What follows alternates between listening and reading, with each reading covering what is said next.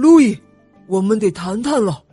摄政王菲利站在吊灯下面，对王子喊道：“表哥。”王子兴奋地走过去说：“热气球飞起来了，这对我的飞行器研究很有帮助。”人是不可能在天上飞的，菲利傲慢地说：“只是暂时不能，但能让人在天上飞一直都是我的梦想。”王子大声说。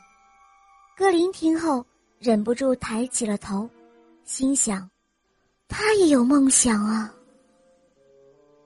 你不要再浪费时间做梦了，我们应该好好谈谈你生日舞会的事。菲利一边说，一边往后退了几步。就在这时，王子头顶上的水晶吊灯突然掉了下来，险些砸到他。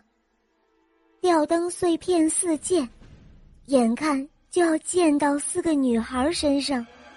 几个女孩突然施展绝技，用抹布、刷子、拖把作为武器，漂亮的把碎片挡开了。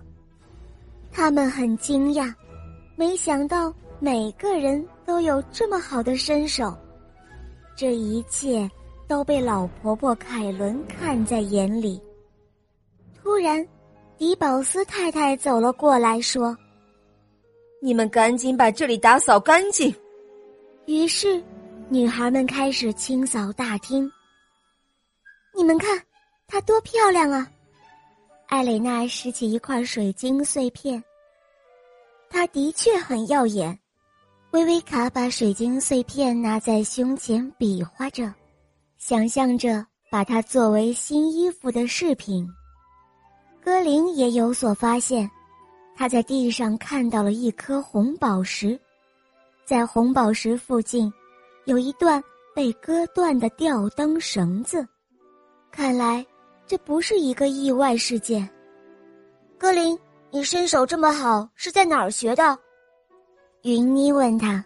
我一直在偷偷练习，因为我要做一名剑客。格林回答。我也想做剑客。三个女孩异口同声地说：“原来。”他们都怀有成为剑客的梦想。